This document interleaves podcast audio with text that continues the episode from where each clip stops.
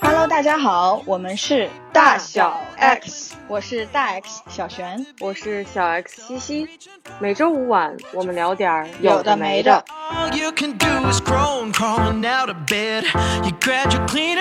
首先，特别高兴，我们节目终于迎来了有四个人一起聊的时刻。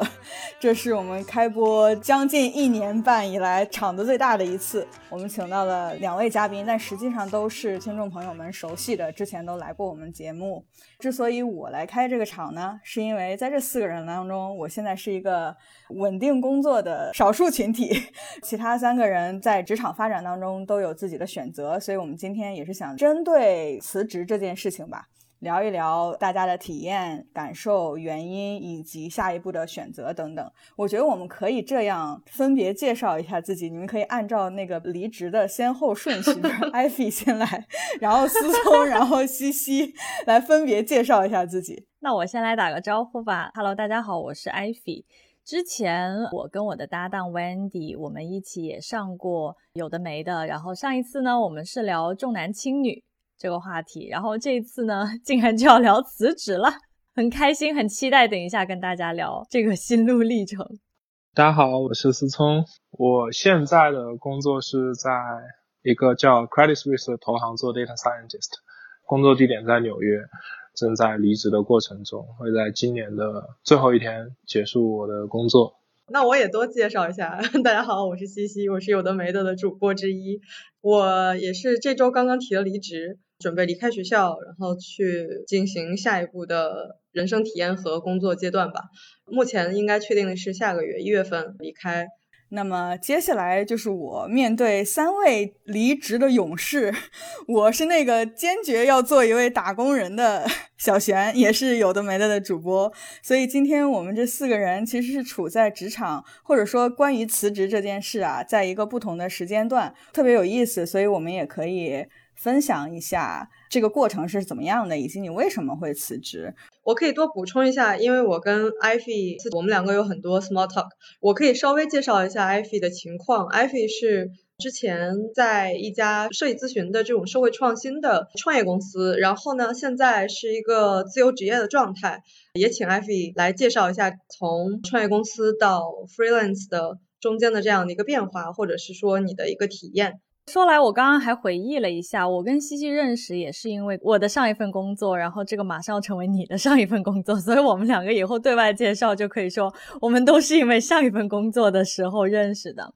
其实也不是我第一次离职了，就是我之前也换过几次职业发展的轨道，但是上一家公司应该是我待的时间最长的一家，大概两年半还没到三年吧，大概就是这样的一个时间。首先呢，我当时其实加入那家公司，就完全是因为寻找人生的意义嘛，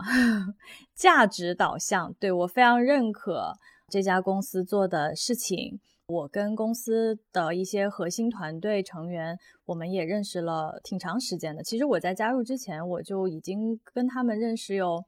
两三年的时间。在之前的两三年时间，我都是以一个志愿者的身份。反正就是陆陆续续的有参与过他们的一些活动、一些项目，所以我之前的整个加入的过程是非常顺利的，就是没有走任何那种什么面试的流程啊，因为我们彼此都很熟悉我们的工作能力、我们的一个定位。然后我是今年五月份正式离职的。然后我离职的一个，其实一个比较大的一个原因呢，有我个人的主观原因，也有一些客观原因吧。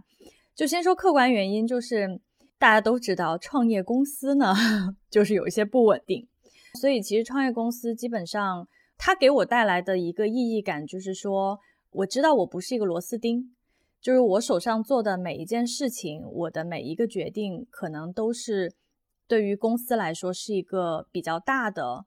你能看到大的成果和改变的，但是呢，它也有创业公司的一些不稳定的因素，不管是收入上的不稳定，然后还是管理上、制度上的不稳定。对，然后所以其实我们公司是从，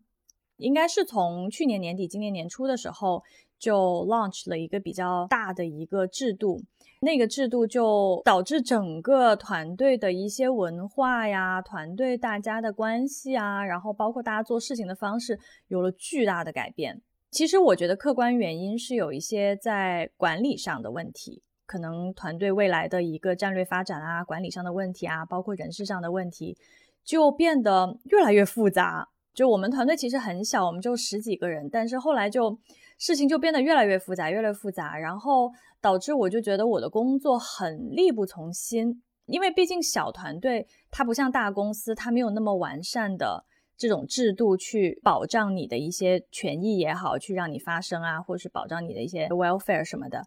小公司就是它一旦发生了这种巨大的变动之后，所有的东西都发生了很大的改变，然后我觉得就成为了我工作当中的一个负担。就好像我我的工作不再是以前那种就是说很单纯的充满意义感的，我还要去考虑很多其其其其他的，因为管理上的呀、人事上的一些问题。再加上我自己个人也是三十一岁了嘛，说起来年纪也不小了呢，所以也是我个人到了人生也是到了这样的一个时间节点，在这样的一个阶段，我一直都觉得我有一些自己更想做的事情，如果我现在不做的话，可能在未来如果我有了家庭啊，或者是怎么样，我可能就更不可能去做我自己想做的事了，所以我就觉得，那与其是这样子的话，不如就是先。停下来，我先给自己一点时间，让自己去做一些我自己真正想做的事情。所以有我自己个人在现在这个人生阶段的一个驱使做的决定啦。其实离职的过程还蛮煎熬的，因为毕竟我跟团队的成员我们关系都很不错嘛，然后我们也认识了很多年，就是论私交我们关系是不错的，但是客观原因上再加上我自己人生发展的阶段。我觉得是时候离开了，所以其实从决定到整个离开的过程，可能也就一个多月、两个月这样子。就我思考，可能有一些思考过程，但是从我决定到离开，其实也才一个多月吧。那你离职了之后，跟你之前工作的时候感受上有什么最大的不一样是什么？哇，非常不一样，因为我离职之后，我的选择并不是说进入下一份。不是说去应聘新的公司进入下一份工作，而是，呃，我自己想做我自己的事情嘛，就是一个自由职业 freelance 的状态。所以其实刚开始还挺不适应的，因为因为每天要管理自己的时间，没有人会告诉你明天你要干什么，只能自己给自己定计划，就是说，OK，这是我想做的事情，那我倒推过来这几个月，我可能。在什么时间点我要完成什么事情，然后我每一个星期我要怎么样合理的安排自己的时间，我要见什么人，我每一步如果我想要做成这件事情，我一步一步怎么去达到我想要到的那个目标，就是这种自我管理啊、自我约束啊，真的跟上班的时候完全不一样。尤其是我又没有办公室，就基本上就在家，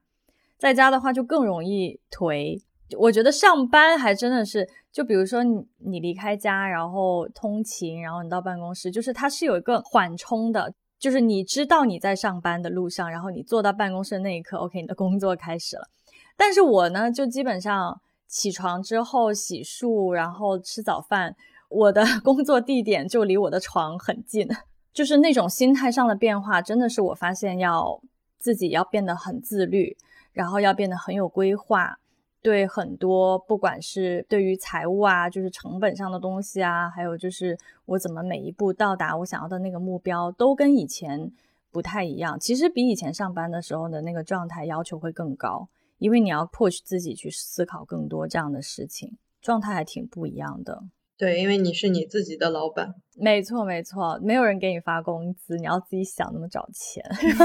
其实你刚刚说到一点。我可以补充一下，就是这可能是艾菲和西西和我和思聪之间不太一样的地方。就是刚刚艾菲说关于时间自律，起床旁边就是办公桌这件事情，其实我和思聪在美国这过去的将近两年，其实一直都是这个状况。所以对于这个情况，对我们来说可能。区别不是很大，我觉得思聪可以讲一下，因为他 思聪也是一个之前在工作，然后但同时他也经常在做一些自己的事情。那接下来可能还要探索一些其他的方向。你的体验、你的经历和你这其中的感受是什么样的？你可以分享一下。其实我我是这么看离职这件事情。我们无论是在一个公司工作，还是自己去做事情，本质上它都是我们在做事情。哪怕我是出去创业，其实 可能背后也有投资人呐，或者说是用户啊，就有你需要负责的人。所以其实它从某一种角度来看，都是一个约束关系。所以其实我没有觉得辞职是一件没有它看起来那么特殊，因为它无非是换了一种形式的工作。可能最大的感受上的差异是，哦，以前每个月会有人给你发钱，然后现在没有了。这个东西可能最开始的时候感受很强烈，但是就我的经验来看，我觉得其实没有太多的差别吧。可能我的情况是我也不怎么花钱，生活比较简单，所以我觉得对我来说其实不是一个。我虽然有进账我会比较开心，哦，看那一刻会比较开心，十五分钟之后也也就忘了。以后可能就是没有这种情况，这是我辞职之前的一个焦虑或者一个担心的点。但是当我做出这个决定的时候，我发现哦，那是一个幻觉。其实我不用担心这一点。然后小贤，你开始的时候 提到说我们三位都很有勇气，其实我觉得在我看来，这跟勇气的关系不大。因为比如说我我辞职并不是因为我勇敢，其实我不勇敢，我只是觉得基于我的逻辑，我需要这么做。基于我希望掌控自己人生这一点，以及我希望自己如何使用接下来的时间这两个原因，所以我做出了这个决定。同时呢，我觉得当任何人做出一个辞职决定的时候，我觉得本质上是他的工作和他当前阶段的这个人并不匹配。我辞职不代表说哦，我就是不愿意工作。我相信这个世界上。一定是我自己都能想到，有些工作或者有一些团队是很适合我的。如果我在那里，我就不会辞职的。只是我可能目前我没有找到这样的机会，或者我没有在这样一个位置，所以我做出了这个选择。所以本质上，我觉得这是一个很特殊的事情。无论是从到底有没有在工作，还是从性质上来说，我觉得大家都是在同一个框架里面的不同的状态而已。这个框架呢，就是我们需要做出一些事情。产生一些价值，然后得到一些价值，无论它是以公司的形式、个人的形式，本质上都没有差别。你总是可以找到一个幕后的老板，这是这个世界的运作方式之一。现在我觉得非常的开心，因为比如说我之前工作的公司，顶级的投行，五万多人，我的工作不忙，然后配也不错，然后 title 讲出去还挺光鲜的。很多人在这个公司一工作就是十年、二十年。我知道对我来说很轻松的可以这么做，就是你都不需要刻意的坚持，你就可以去做到这一点。对我来说，我可能心里有更想探索的东西吧。你想，我们公司存在一百多年了，是一家苏黎世的投行。那一百多年以前，之所以这个投行会有今天，也是一百多年以前有一个人或者几个人他们做了一个决定，说哦，我们要开始一个事情，所以他们建立了这个银行，然后才有今天。我我也想做同样的事情。我觉得这是让我的人生不后悔的方式，而且我知道这不是一锤子买卖，尤其是我们在美国还有一个身份的问题，就是你需要有工作的签证，其实不是像国内那么自由，说哦我辞职就辞职。那美国其实还有一个，你需要有一个用工作来维持合法身份，这样你可以待在这里。对于我来说，美国是一个更能沉下心来做事情的地方。我觉得国内有点浮躁，这是我个人的感觉，所以我会希望能够待在美国，因为我做的是技术类的工作。那我希望能够，我觉得美国是一个更适合我的环境，所以我希望能够待在这里。那我的这一次辞职是有窗口期的。如果说我在一定的窗口期内没有做到，比如这个窗口期是一年，对，差不多一年吧，一年以内我没有做到我想做的事情，或者我没有 figure out 的一个方法能够让我。持续维持这样一个状态，那我就得去工作。但我觉得这是对我来说完全可以接受的一个状态，而且我也没有期望说我辞职了，然后我现在要做一个事情，我一定会成功。不是的，它需要练习，需要积累，需要经验的。我觉得从概率来讲，这次能够做到我想做的那个状态是很难的。但是这是中间的失败啊、教训啊，我我希望我非常认真的去经历这一切。最终我会有所学习和成长，至少我希望达到这个状态。我觉得非常好，西西是不是很有感触？对，因为某种程度上，我可能特别认同思聪说的，就像你刚刚说，你虽然现在在一个整个体制还不错，然后你在里面可能很多人是待了十年、二十年，然后他们在这个里面都在做自己的事情，但是你特别想做那个开创这个事情的人，可能在我内心里面也一直是有一个这样的念头，就是我可能还是想要有一件事情是我自己，或者是我和我的团队去创造一个什么东西，这样的信念在我这儿是一直有，然后这个念头会一直在我心里面就不停的冒出来。我可以简单说一下我辞职的原因。我辞职的原因其实某种程度上是因为在学校这个体系里面，呃，尤其是在我们这种工程类的学科里面，大家对于学术的追求，然后对于研究性质的这样的课题也好，这种方向会更看重，而觉得像比如说我们在商业化市场里面看到的。可能跟宣传啊、公关啊，对于这种如何做广告，然后如何把自己作为 IP 推广出去，我们整个系统里面对于这个的 value 是和我自己的个人不太一样。然后在我内心里面，其实这个目前来讲，对我来说辞职这个原因影响最大的。我也很接受他们认为那些更就是在这个体系里面那些更有价值，但是就我个人而言，我更觉得可能这是一个需要平衡的事情。比如说有一些课题有一些方向，那可能对于我来说，像比如说呃我在做的少画或者是其他的一些有意思的课题，可能更需要去结合社会上的力量去做一些更有意思的事情，更有意思的探索，而不是就是闷在这儿做实验写写文章。大家面对的人不一样，然后大家的思路就不一样，那我的想法就不一定能付诸实践，然后就会被压制的很多。然后再加上，确实是，我是觉得到了一个，我们之前也聊过嘛，其实对三十岁没有一个特别一定要在这个节点做一些什么选择的这样的要求，对我个人来讲，但是就可能到了现在这个事业阶段，比如说在跟外面去接触的过程当中，也发现是有一些机会，我可以再去试一试，或者这些挑战对我来说是新的，即使是说在学校里面是有挑战的，但是这些挑战可能对我来说是。比较熟悉，或者是说有一种倦怠的感觉，就是这个环境可能对我来说太久了，我需要换一个新的环境，然后认识新的团队。即使是做的事情很像，但我觉得可能换一部分人，大家的思路不一样的时候，能碰撞出不一样的火花或者想法。我觉得这也是很重要的一点耶。你的创造力或者说工作力能被激发出来多少，也很和你身边的人。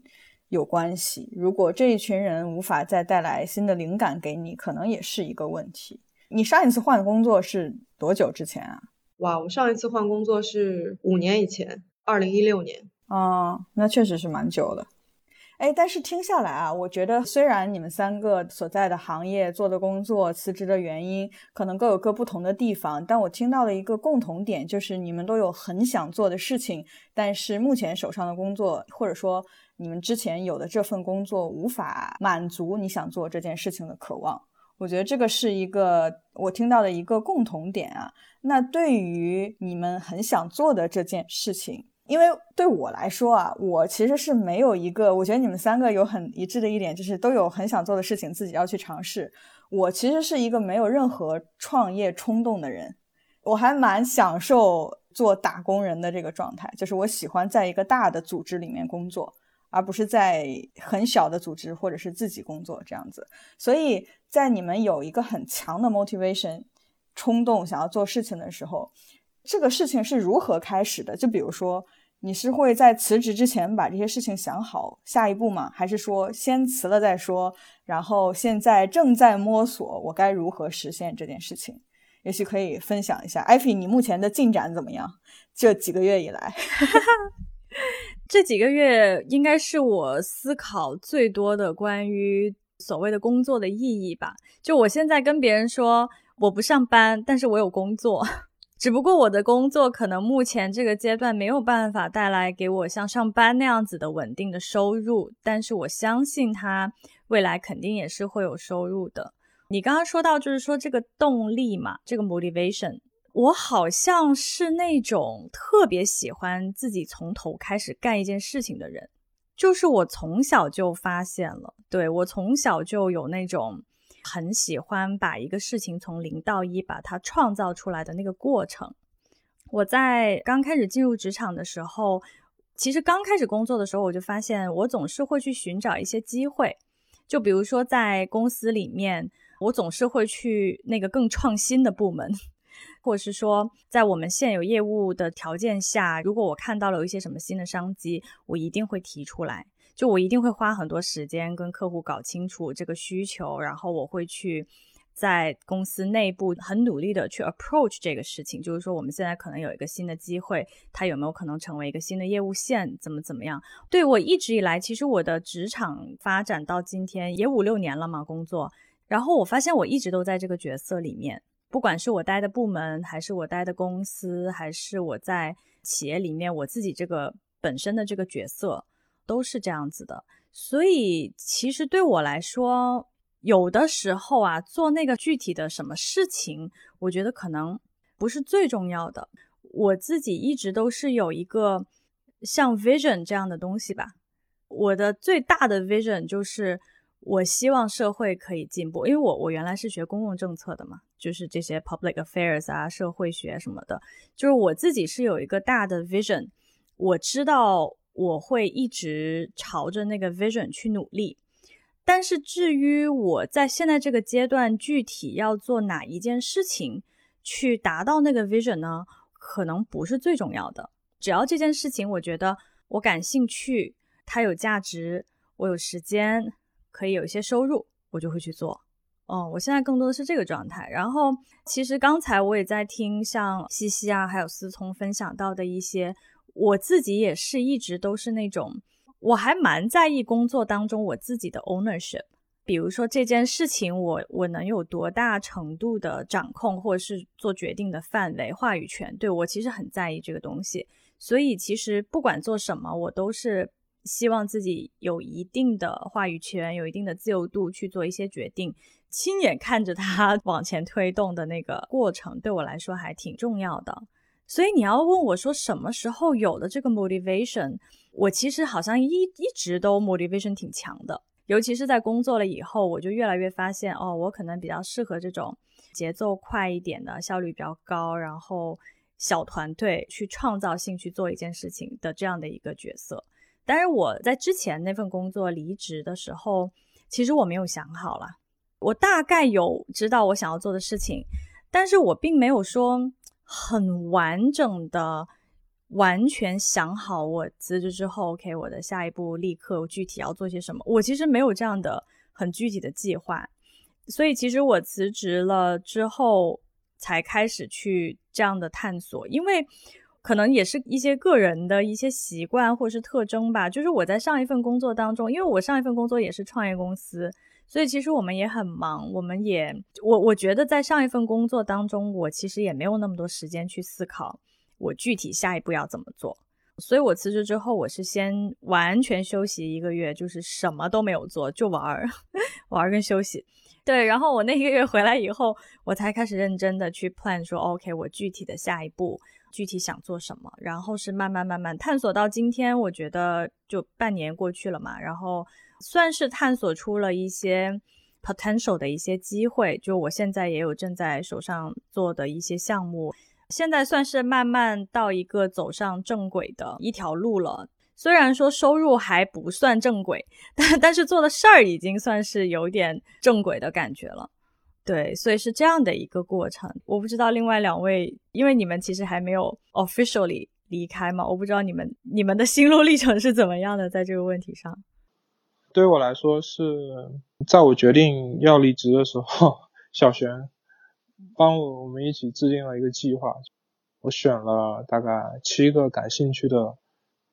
大的领域，然后每一周去做一个领域的调研呐，做他的 brainstorming，看我对什么感兴趣。所以到现在，这七个领域已经做完了，然后我积累了可能大概五个项目，五个都是我很感兴趣的。虽然我还没有想好。到底是要做哪一个？但是我应该就会在那那五个里面选一个，选一个我自己觉得动力最强，然后能让我坚持最久的事情。当然，我我会做一些市场验证，然后来看看大家对于这些事情的反馈。但更主要的是，我我希望我自己明白说这五件事情背后分别代表着我可能会得到哪些方面的成长。嗯，然后说到。做离职决定的时候呢，其实我觉得啊，这世界上大部分人是没有能力开公司的，绝大部分人，百分之九十九点九的人没有能力开公司。为什么呢？是因为缺乏练习，缺乏锻炼。比如说对我来说吧，我觉得工作里面的 ownership 我是在意的，但同时我不希望我自己在意这个问题，因为我觉得那个 ownership 是一个虚假繁荣，或者说对我来说，在一个公司里面工作有一点虚假繁荣，因为在公司里面工作是一个很简单的事情，你有专门的 HR，有专门的法务或者专门的销售，如果你不是销售部门的话，他们会负责公司的各种七七八八的那些乱糟糟的事情，还有管理层，他们都。操着他们自己的心，这样子给你提供一个你可以发挥自己专业技能的地方。对我来讲，它是一个泡沫，它是一个 bubble。我在这个 bubble 里面，我觉得很不舒服。我非常好奇，我怎么样能够创造一个这样的环境？我一方面，如果我在工作里面有 ownership 获得认可，我当然会很爽。我的工作最开始毕业第一份工作是在百度做产品经理，然后呃后来去了小公司，然后后来创业，然后后来创业被收购。去了另一个创业公司，后来来美国读书，进了一家叫 Etsy 的电商公司，做计算机视觉。现在在投行做这个 data science，去了很多不同的领域、不同维度的级别的公司、不同规模的公司。我就很想搞清楚哦，我怎么样可以去建立一个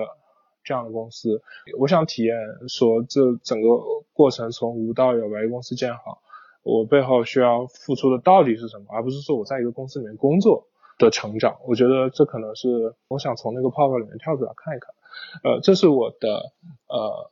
原始的冲动。我希望能够，我不要太多的去遵循我妈怎么跟我讲啊，这个社会怎么跟我讲，而是我我如果真的就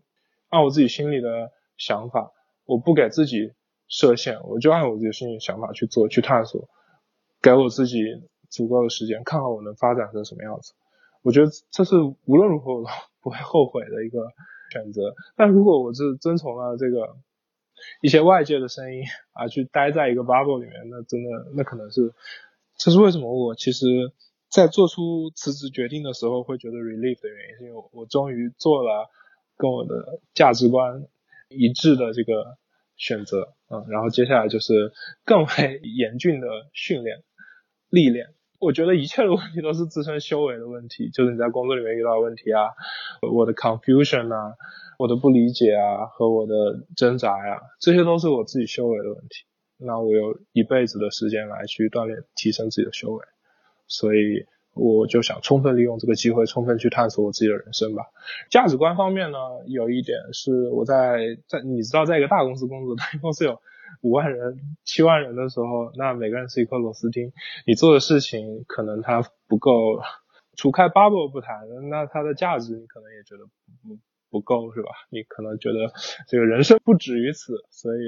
我也想去做一些这个对世界有更大的正向意义的一些事情吧。据我自己的了解，思聪其实算我们四个人里面职业和方向、行业尝试最多的一个人。小璇我知道，小璇其实也比较相当于前面几份职业都是比较是在一个行业范围里的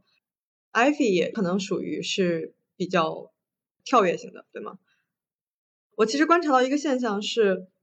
思聪和 Ivy 都提到了一个从零到一，然后去看到一个东西长起来的一个过程，其实也激发了我自己心里面的那个想法，就是。在说我自己的辞职原因的时候，包括我这半年，我们在聊选择那一期的时候，我也跟跟我小田说过，就是我其实这半年跟我老板的关系其实会比较嗯微妙，就是因为总感觉我们两个在相互抗衡，两股力量在相互抗衡。就是我其实有我自己的想法，对有一些包括我们就是我所研究的这个方向。或者是说我我需要去做的明年整体要做的一些事情，我有我自己的一些想法，然后他就会有他的一些想法，然后我们两个这股力量就基本上是抗衡了半年。这也算是我其实我也在想，我其实是非常需要在我的工作里面，呃，至少我可能需要对我的团队，然后我团队里面大家各自的能力，以及我分配给大家的任务，或者是我自己本来要。往下推进的一些事情，可能是对这些我需要的 ownership 会比较多，主要还在于做的这个事情是不是我可以从零到一，能不能在最后 deliver 的时候是我想看到的那个样子，是我想看到它的影响力，它应该发挥的那个样子。举例我在学校的话，然后这个体系也很大，这个学校里面有几万人，但是可能在我们这种微观的小的实验室或研究所里面来说，我们可能就像一个 startup，它就是一个创业公司的一个规模。到后来，我是觉得稍微有点一言堂，所以我会觉得这不合理。我觉得每个人都有自己的认知局限，那其实都应该给这个微观的小组织去注入一些他自己的想法。作为第一领导人，是需要去吸纳这个想法的。而且对于这个吸纳想法的这个过程呢，也不能是说三天两头有非常大的战略性的变化。所以这个也是最近做这个选择或者做这个决定做的比较痛快的一个原因。我想说的是，其实我们很多所谓的 leader 啊或者老板啊，他们大部分也是在一个 bubble 里面待了一辈子的。其实我觉得你刚刚讲的那个状态，就是你们两个相互抗衡了半年。如果你们两个人有一个人出去自己创过业，自己从零到一百把一个事情做起来，哪怕他半路失败了，他他应该会理解说，哦，做成这么一点事情，能够给你们提供现在的岗位，在一个组织里面工作，然后每个月有钱发，是一件多么不容易的事情。因此，我觉得可能就会你们沟通会更顺畅，你们会努力去化解彼此的矛盾，或者。就很清楚的知道，哦，我们两个人不是一路人，所以我们现在需要结束这段合作关系，而不是去耗着。我也经历过，呃，一些类似的事情，就是耗着是一件非常浪费时间的事情，在各种关系里面，包括感情，我觉得是一个不太好的 状态，大概率可能会觉得浪费时间。嗯，对，所以我觉得就是我们很多所谓的 leader 啊，真的，我觉得这个世界是有很多人是 leader，但是。够 qualify 当 leader 的人很少，我自己觉得我也不够 qualify，所以我希望去把自己放在一个我可以接受历练的环境当中。我听到现在啊，你们三个分别讲自己的想法、动力以及做法是什么样的，我觉得我有一个启发，就是他不一定会指导我的行动，但我觉得这是我对于，比如说呃辞职出去创业或者做自己的事情有一个新的理解，就是我们往往会觉得。尤其是在以前的思维的惯性里面，有一个工作是一个更稳定、更安全的事情。那如果你辞职想去做一个新的事情，很大可能是这个新的事情更有可能成功，或者说你认为这个机会更好，或者是他更有可能收获更多的，不管是收益也好，或者是成就也感也好等等。我过去对于所谓的。自己做事情或者创业，我也有一个这样的，可能是 bias 也好，就是这是我的一个理解。但我觉得在刚刚听你们聊了之后，我其实对这件事情有了一个新的理解。它其实也是一个，就是一个不一样的体验。这个体验是在你在一个大的组织当中工作无法得到的一种体验，而这种体验可能会给你带来不一样的成长，即使。这段经历最后他可能失败了，结果可能是失败的啊，最后凉凉了，然后我又回去上班了。但我觉得这个体验、这个经历，可能是你如果不做这件事情，是永远无法得到的。所以我对这件事情有了一个新的理解。没错，我非常认同。就刚刚小璇说到一个点，我其实最近这半年很有感触，就是比如说出去社交的时候，别人都问你做什么的。你知道，就是过去这半年，我就好尴尬呀，因为好像你没有了一个所谓的一个上班的身份之后，都没有办法定义你自己，就别人也没有办法去理解你到底在做什么。我觉得现在大部分的人可能还是确实是一种惯性的思维吧，还是会用工作去第一印象，用工作去定义一个人的身份呐，这个认识。所以其实这这半年我调整了好久，因为我。其实自由职业之后，我参与的项目是很多的，有几个不同的大方向的事情正在同时进行中，所以我又说不出来，就是我没有办法用一份工作定义我自己，我又说不出来说，如果介绍的时候你介绍太长，说哦我做这个做那个又做那个，那别人也会觉得很 confuse。那你说，如果你说做自由职业呢，别人还是会问什么叫自由职业，所以你在做什么？我发现不上班之后。确实会对一些我如何认识我自己，然后对别人如何认识我这方面是有一些有一些变化的。但是好处就是我需要不停的去问自己，我要如何定义我自己现在，然后我希望别人如何理解我，我希望别人如何定义我，这是一个好事。他会 push 我去想，比如说我要怎么介绍我自己，我怎么介绍我自己，就说明我希望别人看到的是哪一面的我嘛。这个体验是跟以前不太一样的。然后包括就是说，开始自己一个人做事情之后，首先你怎么介绍你自己啊？你怎么找活儿啊？财务状况的一些规划呀？因为 freelance 经常要签合同的嘛。你是跟别人做就是 project by project 这样的一些事情，所以别人给你发合同过来，你要就是怎么注意去看怎么样的合作，你才不吃亏啊？这些合同的范围啊，然后怎么报预算呐，就所有的这些东西都是我以前上班的时候不太会接触到的。就即便虽然在创业公司，呃，学到的东西其实还是比大公司会多一些，但是再怎么小的创业公司也是有财务啊。法务啊什么，虽然不一定自己的，可能是外包，但是这些事情你自己是不需要去操心的。但现在就是所有的东西，你要会自己去，比如说你怎么用一份文档去介绍你自己，然后你怎么去报这个项目的预算，所有的这些，包括一些风险上面的问题，你怎么样去规避一些风险，这个真的是很不一样的体验。但是我觉得很收获很大，嗯，我觉得这半年收获很大，因为就。了解了很多方方面面，我以前从来没有想过的一些，没有太认真思考过、了解过的事情。对，对我来说，这半年收获还蛮大的。其实你刚刚讲到的辞职之后，大家问你是做什么的，因为没有固定工作，所以比较难回答这个事情。其实是全球 通用的。我最近意识到，跟我的美国朋友啊、巴西朋友啊聊天的时候，他们都提到了这一点。我其实有想过这个问题，如果有人问我的话，会讲我的 vision，但是可能现在手头有几件不同的事情，对不对？如果他们背后你做这几件事情是有逻辑的，他们是基于同样的一个 vision 达到，比如说你说把你之前提到的把这世界变得更好啊什么之类的，你就讲他们背后共通的这个逻辑就好了。如果他们不理解的话，那也许大家就不是一路人，可以先不用聊这个话题。我现在的一个操作方式，其实对我现在同时参与的几件事情，它是有一个内在的逻辑的，就是这几件事情内核是都是我追求的那个 vision，其实是一致的。但我现在发现呢，就是我的一个操作方式，就是我会先看对方是什么职业的，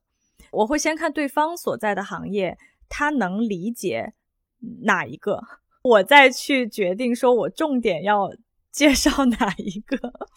这个是一个谈判技巧，所以你会根据对方的职业来判断对方的理解能力吗？因为在我看来这是不相关的事情啊。我会耶，或者不是理解能力，是不是感兴趣，比较容易切入话题？对对对，他可能会对我做的某一件事情会更感兴趣一点，更好理解一点。我觉得刚刚艾菲讲到一句话也蛮启发我的，就是你说当你的。人生有很多面，在做很多事情的时候，你如何跟一个人介绍自己，代表了你希望别人能怎么看待自己。我觉得这对于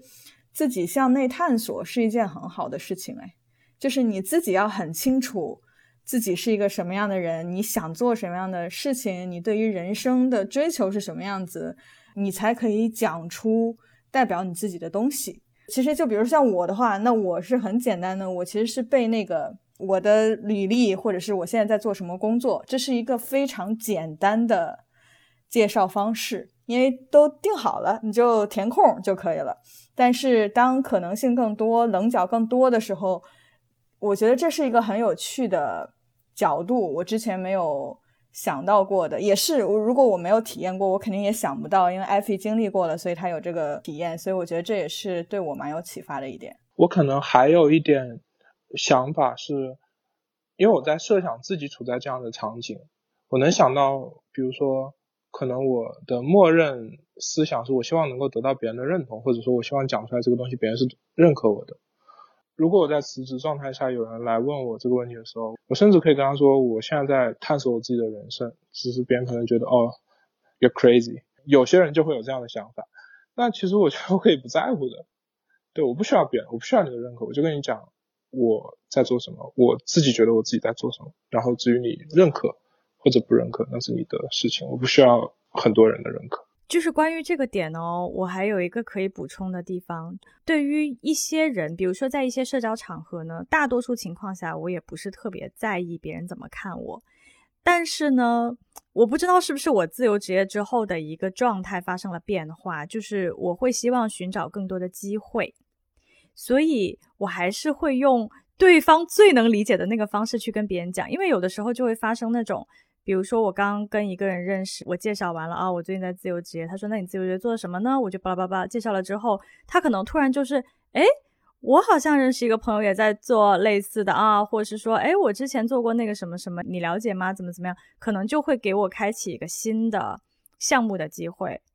所以我现在也会适度的去，我会先判断了对方他是一个，比如说他的背景啊，他所在的行业啊怎么样的，但是我还是会希望用更。就对方更能理解的方式去介绍，倒不一定是说我想要获得他的认可，而是说你不知道你这样介绍完了之后，对方会不会有新的机会？可能对于缺钱的状态的时候，这招对我来说还蛮重要的。嗯，我想补充一个角度，可能跟刚才大家的这个角度有点不一样的是，我也在设想，我如果处在这样一个场景里面，我去介绍我是谁，我做什么的时候。我在想，我我离开现在这个工作的原因，可能有一部分也是来源于，有时候我在跟别人介绍我所做的这份工作，我自己的认同感就没有那么强的时候，可能就是一个信号。这个时候，可能内心就告诉我，这个身份以及我所做的现在这些事情，可能在我这里就没有那种让我自己有工作里面能取得的那种幸福感或者获得感呀，任何这样的价值。这个是我想说，如果我在跟别人介绍的时候，嗯，反倒是，比如说我在跟别人说，哎，我自己在做一档播客，哇，我这个热情就来了，我立马可以跟别人讲十分钟，我这个播客里面讲什么内容，我们是一个什么样的性质，我能很明显的感知到我自己的状态，在介绍不同身份和我做的不同事情的时候，我的 passion 不一样。其实我有。想到一个角度，刚刚我们也有讲到，就是关于我们以前通常意义上会习惯性的用一个人做什么工作来定义一个人，或者说快速的认识一个人。尤其是我觉得，如果我们去看历史的发展的话，一直都是这样的，就是他是一个工人，他是一个农民，这几乎成了这一个人的定义。你是这样的一个人，但是我觉得，那现在我是觉得在。当代的这样的一个社会，其实可能性是很多的，而且工作也只是我们人生当中我作为一个人的很小的一个方面，甚至可以说，我突然想到一个，这是我刚刚想到的，可能有点可笑，我就想到小时候经常讲的是，比如说你长大了要做什么，长大了要做个科学家，长大了要做个警察，就类似这样的。我现在的想法是，长大了要先做个人啊。你要做你想成为的人啊，那个职位只是一个小的方面而已。对我觉得这是一个新的理解，对于人生有很多种可能性的一个新的理解。